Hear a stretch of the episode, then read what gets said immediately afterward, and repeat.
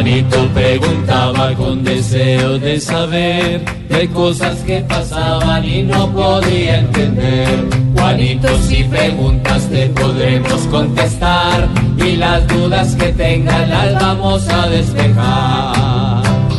Calurosas tardes, mucho calor en Bogotá y voy a saludar a mi tío, otro tío que tengo. ¿Sí? ¿Así? Sí, es más mayor, ¿Pues qué? es más mayor.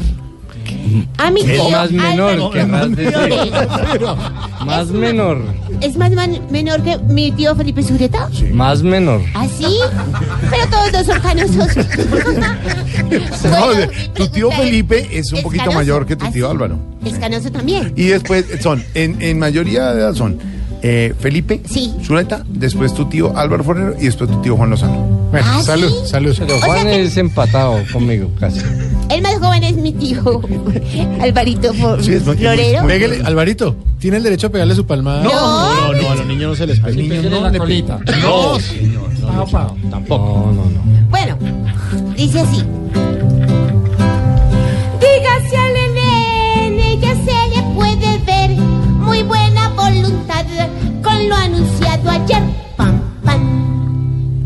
¿Se le puede ver buena voluntad con lo que anunciaron ayer? Juanito, no, no vamos a saber la verdadera voluntad del ELN hasta que avancemos en las negociaciones. Además, la voluntad también se construye.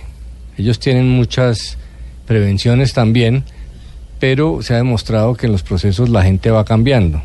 Yo creo que no se trata ni de creer ni de no creer. Ambas cosas son extremistas y cierran las posibilidades del diálogo. Creer demasiado es ingenuo y en el pasado no ha funcionado. Pero no creer nada, pues no tiene sentido eh, en una negociación porque pues se trata de llegar a acuerdos. Entonces hay que crear confianza, hay que partir de la base. Pero Que la no perder la fe. que la misma desconfianza que tiene la sociedad colombiana en el ELN la tiene el ELN el gobierno.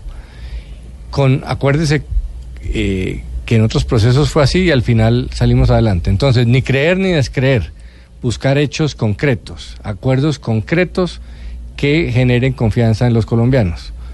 Eh, hay razones para pensar que las guerrillas saben que les pasó el momento, que ya no es tiempo de la lucha guerrillera, se los dijo hasta Fidel Castro antes de morir, eh, y hay condiciones dadas para que eso se dé.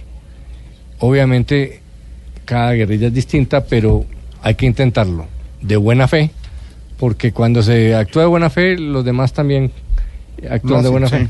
Y cruza los dedos para que haya paz, ¿cierto? Exacto. Gracias, tío.